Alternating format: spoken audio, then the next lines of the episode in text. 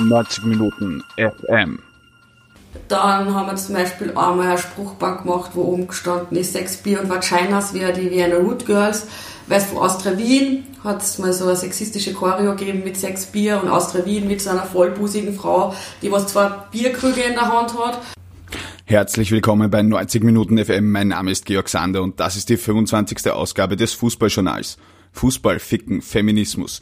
Diese Headline konnten die LeserInnen von 90 Minuten AT ab Ende Oktober bei uns auf der Homepage lesen. Der Slogan, den der eine oder andere vielleicht schon einmal auf einem T-Shirt im Stadion gesehen hat, teaserte die Ausstellung Fantastic Females Her Story an. Es geht um Frauen in der Fankultur, um ihre Leidenschaft zum Fußball, die unterschiedlichen Zugänge und die täglichen Kämpfe in allen verschiedenen Ebenen, die da geführt werden, um mit der Männerdomäne Fußball einen Platz zu haben. 90 Minuten FM hat mit Ines aus dem Organisationsteam gesprochen. Sie erzählt, was es in der Ausstellung zu sehen gibt, wie sie Fan der alten Austria Salzburg wurde und sich dann in die Vienna noch einmal verliebt hat und welche Erfahrungen sie als Frau in der Szene gemacht hat. Viel Spaß bei meinem Gespräch mit Ines. Hallo Ines, schön, dass du bei uns im 90 Minuten FM Podcast bist. Ähm, hallo. Hallo, zuerst mal danke für die Einladung. Ich freue mich vor, dass ich da bin. Erzähl uns gleich vielleicht einmal, warum haben wir dich eingeladen? Also, warum dass ich da bin, es geht um die Ausstellung Fantastic Females, die eh schon seit 11. Oktober durch Österreich tourt und äh, also nach Innsbruck, Graz und vor Linz am Donnerstag am 7.11. die Eröffnung in Wien sein wird. Und über das möchte ich gern in heute erzählen. Genau, es ist ja, wenn man so in einem Fußballstadion schaut, ähm, ist vielleicht bei großen Spielen auf den Familientribünen ist es Gott sei Dank so, dass das diverser wird, aber gerade dort, wo die Fantribünen sind, ähm, wenn man sich jetzt, glaube ich, durch diverse Fotodatenbanken durchklickt, ähm, sieht man hauptsächlich ähm, Männer, die da ähm, Radau machen. Ähm, war das auch der Ausgangspunkt, einmal euch herzuzeigen als äh, weibliche Fußballfans? Ich glaube, der Ausgangspunkt, ähm, also, aber schon, also die Ausstellung, die geht lange zurück. Die Idee ist, glaube 2008 irgendwie in der Schublade gelegen von FSI, Football Supporters Europe, eine Fangewerkschaft und die Dani Wurps, die was damals irgendwie Vorsitzende war, hat sich schon Gedanken darüber gemacht, weil sie halt in, im Laufe ihrer Arbeit bei dem Netzwerk total viele Frauen kennengelernt hat, aber sie irgendwie gemerkt hat, die wären anders wahrgenommen wie die Männer. Oder müssen sie viel mehr dafür rechtfertigen, auch wenn sie jetzt im Verein äh, Funkt also Funktionen ähm, haben etc. und auch in Fanszenen in der ersten Reihe stehen zum Beispiel. Aber es wird einfach, wenn Interviewpartnerinnen, Partner gesucht werden, sind es dann primär Männer. Auf Fotos, wie du eben schon gesagt hast, sind primär Männer oben und sie hat das dann irgendwie ähm, gemeinsam mit vielen anderen dann umgesetzt und ein Konzept erarbeitet und dann ist eben zu dieser Ausstellung gekommen, eben genau zu zeigen, es gibt total viele Frauen im Fußball in unterschiedliche ähm, Positionen, Funktionen, aber auch um zu zeigen, okay, es gibt halt einfach auch nicht diese eine Frau, die zum Fußball geht, sondern einfach diese, auch diese Geschlechterkonstruktionen, die was irgendwie, okay, Frauen gehen zum Fußball, weil sie irgendwie einen Freund kennenlernen wollen, einfach dann nicht haltbar sind, weil es genauso dann die Frau gibt, die was mit der Trommel in der ersten Reihe steht, aber genauso die Frau, was irgendwie Busfahrten organisiert etc. Das heißt, wenn ich die Ausstellung besuche, ähm, habe ich äh, alle möglichen Funktionen, in denen eben Frauen in den letzten Jahrzehnten im Fußball tätig waren. Also natürlich ist eine Selektion dabei, weil, weil die Filmemacherinnen und Macher und die Projektorganisatorinnen natürlich irgendwie äh, zu gewisse Vereine Kontakt gehabt haben und zu andere vielleicht nicht. Und sie haben dann eh im Laufe der Zeit gemerkt, dass eigentlich notwendig wäre, bald eine zweite Ausstellung zu machen. Und es ist, die Ausstellung ist so aufgebaut, dass es am Anfang so einen ähm, statistischen Teil gibt, ähm, in, welche, in welche Länder gehen, wie viel, viele Frauen äh, besuchen Spiele, seit wann gibt es dort eine offizielle Frauenliga, ähm, teilweise gibt es da keine Statistiken, gewisse Länder in Russland zum Beispiel, aber auch in Deutschland gibt es teilweise auch noch keine Aufzeichnungen darüber. Dann gibt es einen Histo also kurzen historischen Teil. Ähm, das, was auch von der, zum Beispiel von der Nicole Selmer bearbeitet worden ist, weil die hat das auch das Buch geschrieben, Watching the Boys Play, wo so eine Geschichte also eine Geschichte zu Frauen, die was zum Fußball gehen, also auch von 1920 Geschichten drinnen sind mit Stadionordnungen, wo oben gestanden ist, bitte keine Hutnadeln mitbringen, wo einfach ganz klar ersichtlich ist, da waren Frauen. Ähm, dann gibt es einen Teil, wie Frauen in die, also Frauen im Fußball, also weibliche Fans in die Medien dargestellt werden. Da wird sich natürlich viel auf WM und EM-Spiele auch bezogen, wo man dann gewisse Bilder von Frauen sieht, die was auf der Tribüne im Bikini-Oberteil stehen und dann aus die Fans, genau, also so sehr logistisch teilweise und in ein gewisses Frauenbild wieder. Dann gibt es einen Teil ähm, zu Frauen und Gewalt, ähm, wie sie das verortet, genau. Und die, also die Videoporträts, die insgesamt 78, die sind in verschiedene Kategorien aufgebaut. Und zwar, es gibt eine Kategorie, das ist eigentlich die größte, da geht es um Football-Fans like you and me. Ähm, würde jetzt gar nicht sagen die normalen Geschichten, sondern Frauen, die was jetzt ähm, schon unterschiedliche, also Vorreiterinnenrollen haben, aber zum Beispiel keine Funktion bei einem Verein haben, einfach so ins Stadion gehen etc alles Fahrerinnen, genau. Dann gibt es ein zweit, also der nächste Teil ist ähm, weibliche Ultras.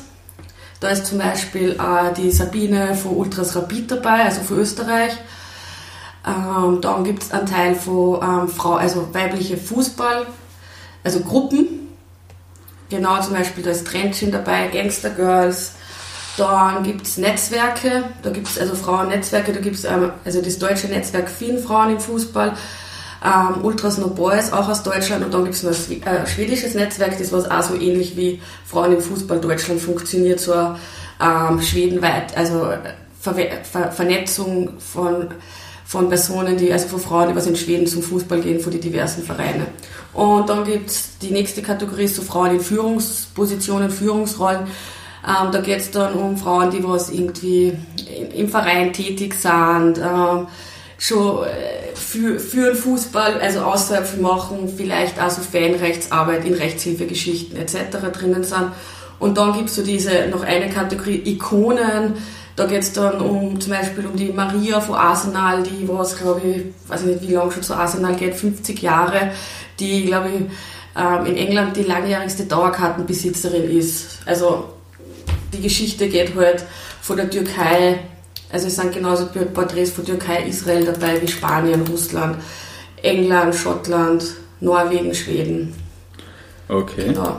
Und diese Porträts muss man sich ja nicht alle dort anschauen, Nein. alle 78, sondern mit dem Ticket kann ich dann bei euch genau. auf die Homepage gehen genau. und dort mir das in Ruhe ansehen. Genau, ne? weil insgesamt wären die Videos ungefähr neun Stunden. Es hat zwar bei einer Ausstellung in Deutschland eine Person gegeben, was sich das alles dort angesehen hat, aber nicht auf einmal, sondern in mehrere Etappen. Und es gibt dann eben ähm, ein Ticket zu kaufen, also gegen freie Spende. Die Ausstellung selbst ist eben gratis, also kostenlos. Aber dann kann man das Ticket erwerben und kann dann das zu Hause eben auch gemeinsam mit anderen Personen anschauen und auch zehnmal einsteigen und sich die Videos genau zu Hause anschauen. Hast du ein persönliches Highlight in der gesamten Ausstellung? Es gibt da noch, das habe ich jetzt vergessen, ähm, drei ähm, Videos also das aus, aus dem Iran. Ähm, dann eins von Portland Timbers und eins von der indonesischen Frauengruppen, die was irgendwie so tausend, also Ultragruppen, die was tausend Mitglieder haben. Und das ist so voll beeindruckend. Also das ist echt ein großartiges Video und diese, also dieser Auftritt im Stadion, da steht er zu Recht dabei, irgendwie die, also die würden echt so einige männliche Ultragruppen in Europa in den Schatten stellen. Also die Indonesierinnen kenne ich nicht, die Portland Timbers haben irgendwie auch eine veritable Ultra-Geschichte ähm, genau. und natürlich im Iran kennen wir das eh ja. auch leider, dass das genau. dort ein, ein, richtiger Kampf auf Biegen und Brechen ja. ist, dass Frauen ins Stadion dürfen. Genau. Aber das von Indonesien, das finde ich schon sehr ja, das gibt auch extrem viel Kraft, wenn man das sich anschaut und das ist halt unglaublich. Ähm, vielleicht, wenn man so ganz kurz mal so deine persönliche Geschichte, du kommst mhm. von der Vienna, die ja grundsätzlich ähnlich wie der Wiener Sportclub, wie vielleicht auch ähm, Tennis Borussia Berlin oder FC St. Pauli grundsätzlich Vereine sind, die äh, die viel auch in der Fanarbeit in die, in die Richtung, ähm, sagen wir mal, ähm, mag das nicht immer negativ formulieren, wo man halt gesellschaftliche Ideale hat, wie es halt so sein sollte und nicht, wie es oftmals ist. Ähm, wie waren deine persönlichen oder sind deine persönlichen Erfahrungen als äh, weiblicher Fußballfan? Klingt komisch, aber ja. Sehr unterschiedlich. Ähm, ich bin, ich gehe zum Fußball seitdem, dass ich sechs bin. Und ich bin aber nicht mit der Vienna sozialisiert worden, weil, wie man vielleicht hört, nicht aus Wien bin, sondern aus Salzburg. Und ja, ich bin zu Austria Salzburg mitgenommen worden und war halt dann ab 92, ja, also erst vom Radio und dann habe ich irgendwann meinen Papa überredet, dann hat er mich ins Lena Stadion mitgenommen und dann wollte ich, also ich wollte halt immer wieder dorthin gehen. Das war halt für mich ein Ort, wo ich mich halt austoben habe können, wo ich laut sein habe können, wo ich mich, äh, egal, also egal wie, wie laut das war, egal wie viel Bürotechnik das gesunden war, ist egal wie viel Polizei ich gesehen habe, ich wollte da immer wieder hin, weil das auch so ein ganz also spezieller Rahmen war, so ein Ausbruch aus dem Alltag muss man vielleicht auch noch dazu sagen, so um Ende 80er, Anfang der 90er ist ja die Ultrakultur mhm. über Rapid und Austria Salzburg, ja. dem Vorgängerverein von Red Bull Salzburg, ja. je nach Lesart halt äh, nach Österreich gekommen. Wir haben ja sicherlich auch ein paar Zuhörer, die etwas und jünger Wacker, sind. Wacker. Wacker auch, ja. Die genau. hatten natürlich die Nähe. Und ja. ich habe dort auch dann schon, also eben das verfolgt mit ähm, dass halt, da ist dann auf einmal ein Gruppentag, wenn die was halt das ganze Spiel supportet hat. Das war halt vorher eigentlich nicht so. Und vor allem, wenn es halt dann mal nicht so gut gelaufen ist, dann haben die Leute gleich zum Pfeifen angefangen. Und bei dieser Gruppe, das war dann auch, mein Papa hat dann auch gesagt, irgendwie sind das andere Fans, weil damals man sich irgendwie noch nicht das so identifizieren hat können, was für Subkultur das jetzt ist oder und weil die supporten die ganze Zeit durch, egal ob es jetzt 0-3 steht oder 5-0, es ist einfach egal und die fahren zu jedem Spiel, die haben Fahnen, da ist irgendeiner davor, der was mit einem Megafon herumschreit. Also es war dann, man hat schon, also ich habe das schon so mitgekriegt, okay, da ist jetzt einfach eine andere, äh, andere Bewegung da, andere Stimmung auch im Stadion.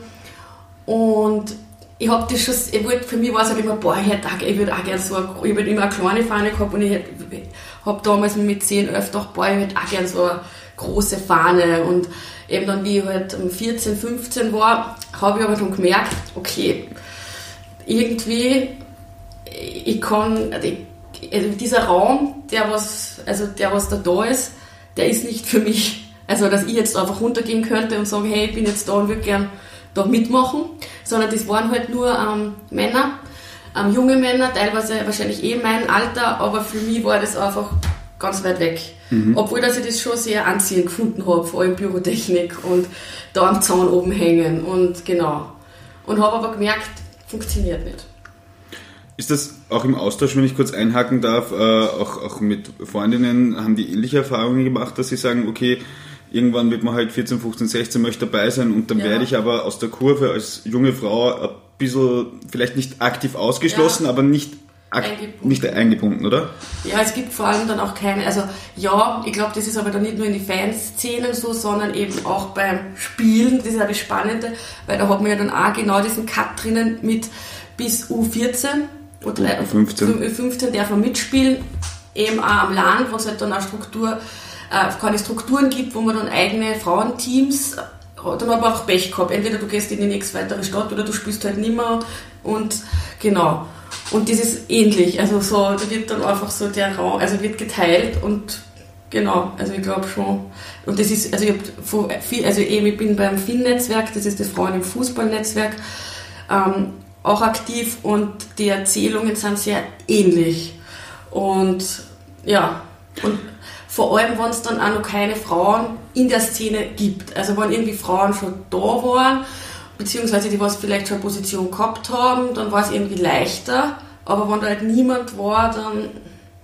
Das heißt eigentlich eh so wie überall, wenn ich keine Vorbilder habe, dann genau. auch wieder den Bogen spannend jetzt zur Ausstellung. Mhm. Da sehe ich dann halt auch, wenn ich jetzt ein 15-jähriges Mädel bin, so hey, da gibt's ja was, genau. auch wenn ich es vielleicht im Fernsehen nicht sehe, wo ich dann nur halt nur die halbnackten Männer mit der Pyrotechnik fackel ja. sehe. Ne?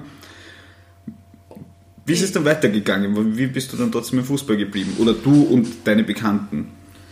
Ja, beim Fußball geblieben, weil einfach diese 90 Minuten für mich, da, also das war immer schon so, ich bin da hingegangen und es hat mich einfach hypnotisiert und ich wollte einfach, es ist einfach wie ein Durchleben von einer Depression bis zu der größten Euphorie und das innerhalb von so kurzer Zeit und äh, wenn dann auf einmal noch der Ausgleich in der 92. geschossen wird, du hast einfach diese Glückshormone und dann auch diese, natürlich dieses kollektive Feiern und diese Verbundenheit und diese ganzen Erinnerungen, was da geschaffen werden und das war, glaube ich, der Grund, warum dass ich dann dort geblieben mhm. bin.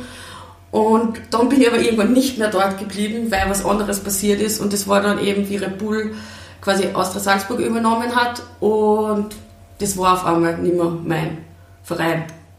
Weder der eine noch der andere. Der andere hat damals nicht existiert. Das war noch, also da haben die ja. Fans quasi noch dafür gekämpft, so hey, wir wollen das, das und das. Es ist aber dann klar gewesen, das geht sich nicht aus.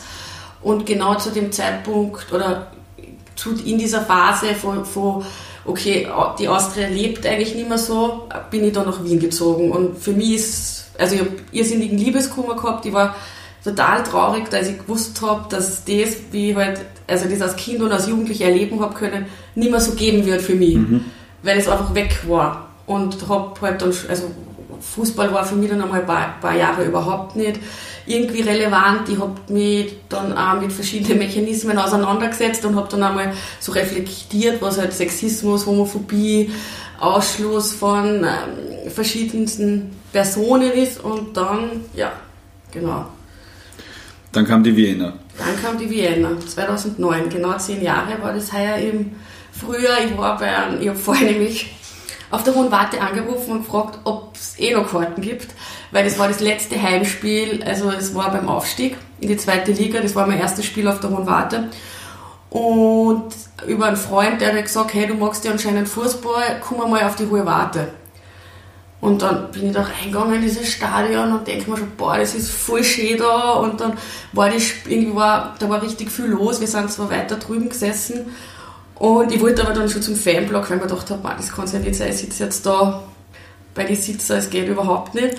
Und auf einmal, ich weiß nicht, was in der ersten oder in der zweiten Halbzeit, habe ich auf dieses Spielfeld geschaut und habe dieses Stadion gesehen und, und dann war es wieder da, diese, also ich habe mich wirklich dann nochmal ein zweites Mal verliebt und seitdem bin ich dort geblieben. Also und bin dann, glaube ich, ja, ich bin dann gleich nachher am Platz unten und habe Meister mitgefeiert und genau. Ist das, ist das aus der Erfahrung, um es jetzt mal wieder in, also diese schöne Geschichte ja. natürlich, in einen größeren Rahmen zu geben, ähm, ist das auch so eine Erfahrung, dass, dass viele dann sagen, okay, ich bin jetzt vielleicht bei einem größeren, bekannteren Club, mhm. weil Austria Salzburg hat ja viele Fans gehabt, ähm, oder, oder vielleicht bei Rapid, dass die dann sagen, ähm, okay, ich mag Fußball, ich mag mhm. diesen Verein, aber ich fühle mich dort aus den und den Gründen vielleicht nicht mehr so wohl. Ich suche mir vielleicht einen mhm. Verein, wo es vielleicht eine kleine Fanszene gibt, wie bei der Admira, oder, oder wo es halt eben so eine, ähm, ich tue mir da immer schwer mit dem Wording, eine aufgeklärte, wenn man das mit sehr viel komisch äh, sagen kann, wie der Sportclub Vienna und so weiter und so fort. Zu dem Zeitpunkt habe ich eigentlich gar nicht so gewusst, ja. ganz, also so viel von der Vienna Fanszene, ich habe nur gewusst, dass ein paar Leute halt hingehen. Mhm. Aber war, das war keine bewusste Entscheidung, sondern es war Zufall. Also ich wäre nicht zu Rapid gegangen, aber nicht wegen der Masse, sondern es geht nicht auch, wenn du mal bei Austria Salzburg warst, zu Rapid oder zu Austria zu gehen. Mhm. Das wäre ja. wär mir nie in den Sinn gekommen, außer mal zu einem Spiel zu gehen ja. und halt sich das anzuschauen, aber nicht als Fan, sondern als Zuschauerin. Und bei, bei der Vienna war es dann schon sehr schnell irgendwie möglich, ähm, irgendwie sie einzubringen mhm. in der Fanszene. Da war dann nicht die Frage so, wie lange bist du jetzt schon da? Oder wieso bist du da oder was machst du überhaupt da, sondern es war eigentlich sehr schnell möglich, da irgendwie mitzugestalten und irgendwie sie einzubringen, weil die Fanszene nicht so groß war und zu dem Zeitpunkt, glaube ich, auch nicht so organisiert wie jetzt mhm. oder anders organisiert. Und vielleicht, wenn wir noch einen Schritt zurück tun zu, zu ich sage jetzt bewusst einmal euren Erfahrungen ja. aus dem Organisationsteam ja. und, und, und von ähm, äh, Frauen im Großen und Ganzen im Fußball, mit denen du gesprochen hast, da gibt es ja immer so zwei verschiedene Schienen. Also da gibt es ja so diese äh, liberal-feministische Schiene, so ich kann mich einfach durchsetzen. Das ist so etwas, was man manchmal auch äh, von den zwei Präsidentinnen der Bundesliga liest, wenn sie darauf angesprochen werden. Ähm, ja, wie sind, wie sind die Erfahrungen? Ist das es ist immer schwierig, wenn wir darüber reden. Es ist ja unsere Gesellschaft jetzt nicht ja. unbedingt unsexistisch, wenn man es von dem her sieht. Also man braucht ja nur ins Internet gehen und äh, äh, Twitter aufmachen oder ja. was auch immer. Ähm, Hast du das Gefühl, dass das in Fankurven, abgesehen von diesem Zugang jetzt zum harten Kern einer großen Fanszene, mhm. weil das haben wir ja schon seit 20 Jahren ganz vorne, ja. dass das im Fußball irgendwie ähm, oder in der Fankurve selbst nochmal ärger ist, nochmal komprimierter oder, oder Nein, ist, ja, sind das dieselben Erfahrungen? Ich glaube, es sind dieselben Mechanismen wie in der Gesellschaft. Also ich finde nicht, natürlich äußert sich es anders und natürlich ist die hegemonale Männlichkeit, die quasi gewisse Sachen bestimmt in der Gesellschaft vielleicht der andere, mhm. wie in einer Subkultur Ultra oder in einer, Sub oder in einer Fußballszene, aber so wie es halt dort eine hegemonale Männlichkeit gibt und gibt es halt dort auch eine. Und es mhm. sind dann eigentlich selbe Mechanismen, wie man sie dann unter Anführungszeichen aus, also wie man sie dann irgendwie durchsetzen kann oder wie man da quasi, dass man sich Raum schafft. Mhm. Und ich habe oder wir haben, glaube ich, die Erfahrung gemacht in den letzten Jahren, jetzt nicht nur bei der Vienna, sondern generell, dass so, also Vernetzung total wichtig ist, nicht nur innerhalb von Vereinen, sondern auch also über verschiedene Vereine, um sie auszutauschen und eben genau diese Erfahrungen, die was man ständig macht oder sie zu besprechen und halt sie gegenseitig ähm, zu empowern.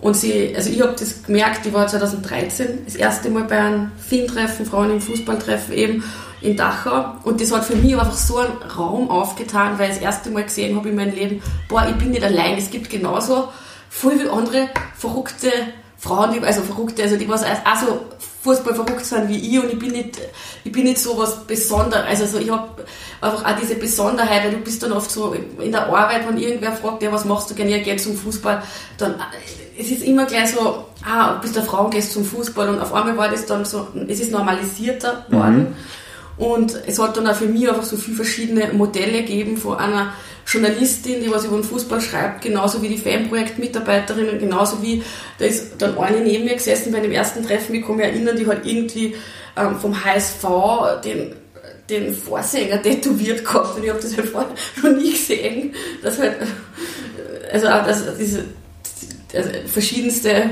verschiedenste Zugänge. Weil das, entweder habe ich es selbst noch nicht wahrgenommen gehabt mhm. oder es war einfach auch nicht da oder beides oder so. Und jetzt kann man auch den Bogen wieder zurückspannen zur Ausstellung selber. Ähm, da wird ja halt auch das alles vorgestellt, dass man das einfach auch einmal sieht, weil es genau. ist ja eben, glaube ich, manchmal etwas schwierig. Wir haben vor ein paar Monaten mit dem Oliver Egger von der, von der mhm. Stelle gegen Homophobie mhm. gesprochen und der hat dann halt auch eher so gesagt, so ja, man fühlt sich dann halt auch allein. Ich meine, das sind andere Sachen, aber ja. die Fankurve ist halt meistens sehr männlich und äh, wird, äh, was weiß ich, Lautzimmer und, und durchaus auch gewalttätige, mhm. homophobe, sexistische Gesänge, ja. meistens auch ähm, mit äh, im Großen und Ganzen Substanzmissbrauch. Also ich stelle mir das, ich stelle mir das persönlich jetzt so als Mann gar nicht so lustig vor, wenn ich da in einer großen Runde stehe, alle sind so angesoffen oder haben irgendwas anderes genommen und da geht es halt so zu und dann denkt mir, das ist auch gar nicht so einfach, aber ich glaube, wenn man merkt, okay, ich bin jetzt nicht die einzige Frau oder eine von genau. drei Frauen, sondern wir sind eh 300.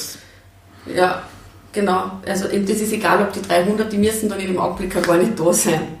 In gewisse Augen, also das verleiht einem dann schon andere Stärke und wo, genau. Und weil, und das ist glaube ich aber auch das Wichtige an der Ausstellung oder, das, oder und äh, unser oder der Ans, also den Ansatz, was ich glaube ja irgendwie habe, dass man nicht immer auf die schlechten Dinge hinweist oder nur auf die schlechten, wer hat jetzt schon wieder was Sexistisches mhm. gemacht, sondern selber irgendwie gute Sachen, also halt andere Sachen denen entgegensetzt, wie wir haben bei der Vienna zum Beispiel die Sektion Menstruation das ist einfach so, hey, also ein bisschen Spiegel vorhalten, ein bisschen so, äh, ein bisschen auf die Spitze treiben mit Sarkasmus und Ironie. Dann haben wir zum Beispiel einmal eine Spruchbank gemacht, wo oben gestanden ist, Sex, Bier und Vaginas wie die Vienna Root Girls.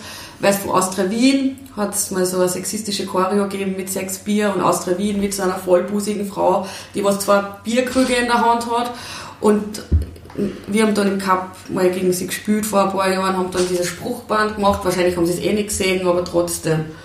Und einfach sie den Raum quasi zu nehmen, der was ja da ist, aber halt nicht quasi die, also einfach ja anders zu nehmen. nicht zu sagen, ihr bösen, bösen Sexisten, sondern einfach herzugehen und wie selbstverständlich. Also man darf, glaube ich, nicht lange fragen, sondern einfach mal schauen, was passiert. Und genau, es gibt ja auch, es, also ich, ich glaube, dass das halt auch mit dem total für mich zu Geschlechterkonstruktionen zusammenhängt, weil es wird ja Männer wieder auf, also viel zugeschrieben, sind gewalttätig und ähm, gewaltaffin und haben Bock, irgendwie Stress zu haben. Aber es gibt genügend Männer, die was sagen, hey, na danke, ich will das nicht. Ich habe keinen Bock auf das. Aber es gibt aber Frauen, die was sagen, hey, kein, kein, ich habe kein Problem damit. Wollen jetzt, aber Frauen wird, werden halt dann eher so in diese, man muss die beschützen mhm. und Männer müssen, obwohl das vielleicht Männer auch Angst haben. Ja. Und da sind wir dann auch wieder bei, beim Thema Männlichkeit und auch wieder dann auch die Homophobie und weil Sexismus und Homophobie sind ja im Fußball sehr miteinander verwoben.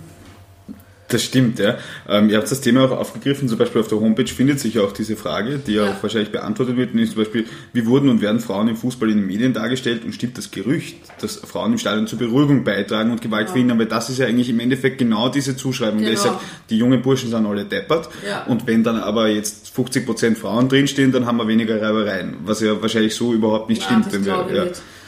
Also natürlich hängt das auch wieder von die Frau. Also ob, aber wenn jetzt 50 oder wenn jetzt Personen, die was eher so drauf sind wie ich, dann wird es jetzt auch vielleicht trotzdem Reibereien geben, oder halt. ja. ja. ich bin, also diese, natürlich diese männliche Grammatik oder diese männliche konstruierte Sachen, wo man mit dem Fußball sozialisiert wird, dann ist das auch irgendwie da. Mhm. Und ich muss das dann auch immer wieder reflektieren, ob gewisse Sachen dann noch überhaupt okay sind. Ja, ja. Weil man sich halt dann auch durch dieses kollektive sehr gern da auch mit reinziehen lässt. Es ist, glaube ich, ein sehr schwieriger Spagat, ja. ähm, weil auf der einen Seite äh, sagt man immer, okay, man besucht jetzt nicht die Oper und äh, genau. applaudiert hin und wieder und dann geht man wieder nach Hause. Andererseits gibt es halt natürlich, für, wie jeder Fußballfan weiß, lustige Fanchants, die vielleicht 2019 eigentlich gar nicht mehr lustig genau. sind. Ne? Und das ist, glaube ich, schon ein Anspruch, der muss echt, also mir wichtig ist, dass ich kann diskriminierende oder, oder menschenverachtende Gesänge oder ich würde nicht bei, bei einer Rassistik oder Choreo mitmachen wollen mhm. oder da irgendwie in den Block stehen wollen. Oder wenn irgendwie ein grausiges Fruchtband hochgehalten wird. Das ist halt so für mich, okay, ich brauche das nicht, ich will das nicht und ich mag da nicht mitschreien. Und daher ich glaube, es, es ist auch viel schöner, also ich denke, ich, ich, nicht nur bei der Vienna, weil dort haben wir ja im positiven Support, wo der, ähm, so wie auch beim Sportclub oder ein Gegner, Gegnerin nicht beschimpft wird, sondern vielleicht nur ironisch oder sarkastisch oder so, aber eben nicht diffamiert oder homophob etc. Ähm, beschimpft wird. Und, aber wenn man sich die Stadion anhört, wenn irgendwie also Gesänge für die Mannschaft sind oder für das Team, dann ist das doch so schön großartig. Und wenn dann diese anderen Gesänge sind, das, das also ich finde, das, das ist dann eine ganz andere, eine ganz, es ist ganz eine andere Stimmung auf einmal. Mhm. Und mir ist ehrlich gesagt die erste Stimmung viel lieber, wo ich einen eigenen Verein unterstützt 90 Minuten lang dann keine Stimme mehr habe, wie wenn ich auf einen Schiri oder auf irgendeinen Spieler schimpfe. Ja. Und, aber das ist halt auch wieder, sagen wir wieder bei wir und die anderen und diese Abgrenzen. Also Fußball ist halt total spannend auch auf so vielen Ebenen und ich habe auch gruppendynamisch, wo, ähm, wo eben so also total viele verschiedene Mechanismen drinnen sind, die, mhm. die einfach unglaublich dynamisch sind und mir die oft gar nicht so, so, so äh, bewusst wahrnimmt, sondern ja. eben subtil laufen. Was glaube ich auch interessant ist jetzt, ähm, vor allem aus dem Blickwinkel, ähm, da muss ich jetzt zu meiner Schande gestehen, dass ich nicht weiß, ob das jetzt so in der Form auch thematisiert wird, ist aber eben äh, die Rolle der Frau im professionellen Fußball. Also wir erleben jetzt, ähm, glaube ich, äh, gerade gestern, vorgestern haben sich die Matildas gegen den australischen Verband durchgesetzt, die mhm. Prämienangleichung zwischen Herren- und Frauen-Nationalteam. Mhm. Ähm, wir erleben hier eine zunehmende Professionalisierung. Ich gehe davon aus, dass wir in ein paar Jahren auch in Österreich eine zumindest erste Bundesliga mit bezahltem Fußball haben, ja. so wie es in Deutschland der Fall ist. Ähm, das ist wahrscheinlich, glaube ich, gerade wenn man jetzt so aus einer eher so ultraorientierten Szene kommt, die ja wahrscheinlich ähm, gewisse kapitalistische und Kommerztendenzen ablehnt, wahrscheinlich auch ein schwieriger Spagat, weil einerseits müsste ich ja sagen, ich vorher genauso gut die Wiener Mädels an wie die Wiener Burschen. Andererseits, dann kriegen die Geld und das kostet wieder und dann muss man natürlich auch wieder Schritte setzen, damit das Geld herkommt, weil nur vom schönen Wetter werden wahrscheinlich die Profifußballerinnen auch ihre Rechnungen nicht bezahlen können, oder? Ist das ein großer Spagat, ein Thema, diese Entwicklung hin?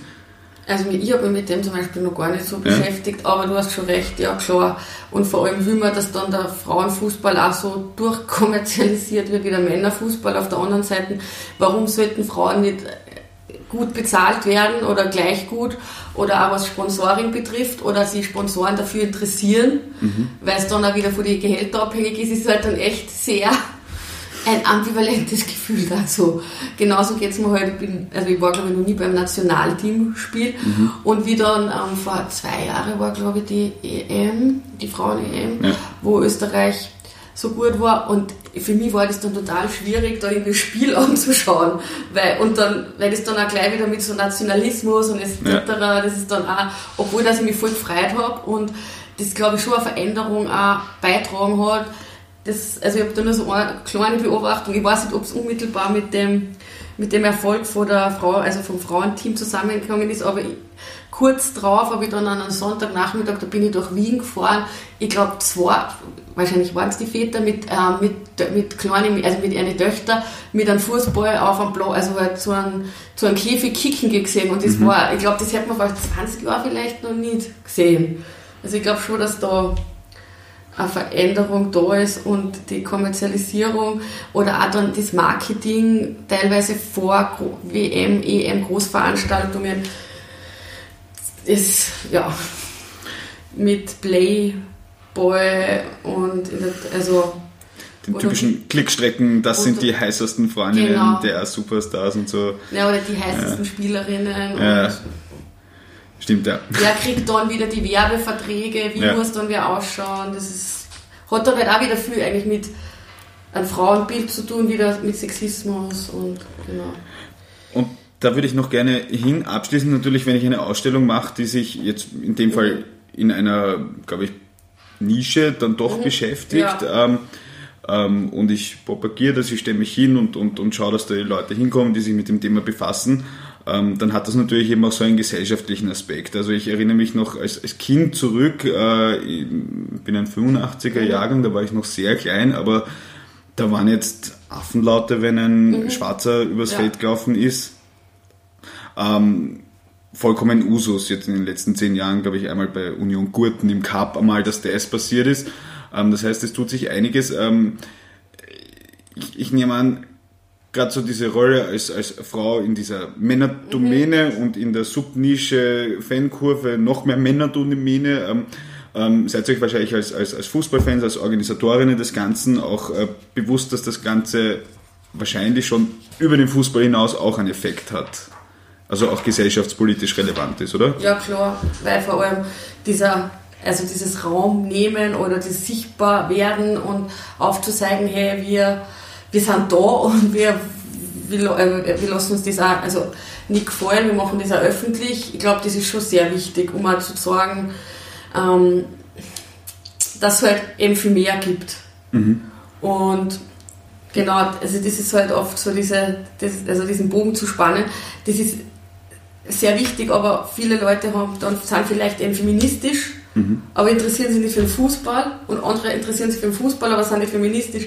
Und daher ist halt dann diese, also wer sich dann, also die Ausstellung, ich habe das dann auch gemerkt, es hat dann eine spezielle Zielgruppe und dann drüber, also es geht dann auf der einen Seite die Fußballfans zu erreichen, die vielleicht weniger mit so Themen zu tun haben, aber ähm, weil es wichtig ist, also ich finde es halt voll wichtig, Personen, äh, was das Thema betrifft, zu sensibilisieren und einfach zu sagen, hey, da gibt es eben viel mehr.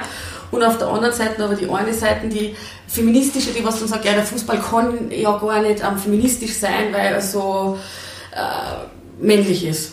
und so also patriarchal. Also das gibt es genauso. Mhm. Ich habe dann oft Diskussionen, sowohl mit der einen wie mit der anderen Seite.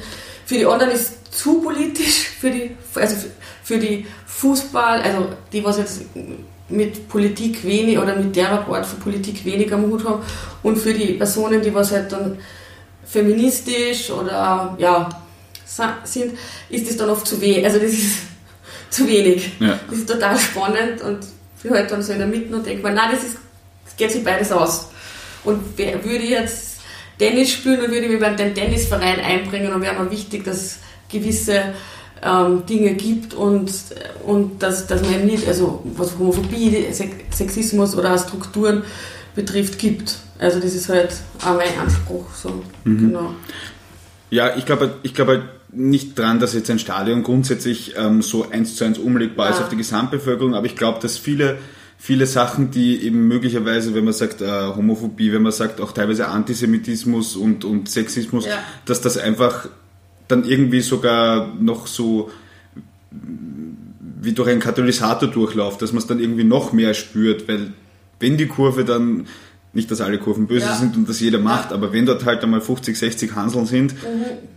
die halt vielleicht betrunken sind ja. und sich jetzt einbilden, sie müssen jetzt diesen oder jenen Chant singen, kennt eh jeder jeden, ja, und weiß, welche die okay sind.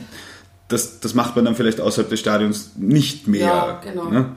Aber im Stadion ist es halt noch da, das heißt, ja. es ist noch da, das heißt, ich muss es mir zeigen, das heißt, der Fußball eignet sich auch dafür.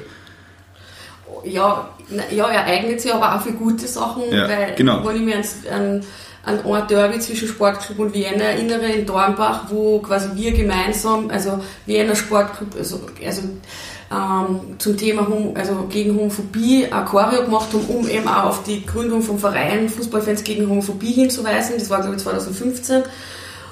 Aber da hat dann fast niemand darüber berichtet. Also, aber wenn es dann Ausschreitungen gegeben hätte, oder, dann wäre wahrscheinlich mehr in die Medien gestanden. Mhm. Und das finde ich jetzt zum Beispiel bei dem Thema auch spannend, wenn es jetzt irgendwie um jetzt XY, also Fans von XY hat das und das gegeben, dann wird das irgendwie auf und ab diskutiert und etc. Aber die positiven Sachen werden dann eher einmal, okay, mit unseren Medien Landschaft ist wieder was anderes, aber generell, das finde ich dann immer sehr spannend, dass halt das nicht berichtet wird. Oder es gibt auch von voll viel Ultragruppen oder generell Fanszenen total viel Spendenaktionen. Jedes Jahr, nicht nur einmal, sondern öfters oder also gegenseitig total viel ähm, Soli-Geschichten, wo irgendwo wer ähm, ich habe das jetzt vor kurzem mitgekriegt, ähm, weil ich beim Fanprojekt Karlsruhe Praktikum gemacht habe, dass eine Person von Sturm Graz ist ähm, gestorben. Und da war dann im Sonderzug noch zu 1860 ist da, also ist da wer mit Spendenboxen durchgegangen und die haben dann keine Ahnung wie viel 1000 Euro zusammengebracht und das innerhalb von ein paar Tagen. Also diese diese, dieser Zusammenhalt dann über die Szenen hinweg, das ist dann auch sehr faszinierend, aber von dem berichtet halt da niemand. Das was sehr schade ist sondern es passt halt besser zu Fußball, Gewalttäter, ja, ja Chaoten. Und da eignet sich eben, um zum Schluss zu kommen, genauso ja. auch eine Ausstellung, um das halt in den Vordergrund zu geben. Und ich glaube, das ist auch eine schöne Message, dass man einfach versucht, auch diese guten Aktionen, die ja. da passieren, in den Vordergrund zu stellen. Gut. Ich glaube auch. Danke. Dankeschön. Alle Infos zur Ausstellung gibt es natürlich bei uns auf der Homepage hier in der Beschreibung. Ich wünsche ein schönes Fußballwochenende. Auf Wiederhören.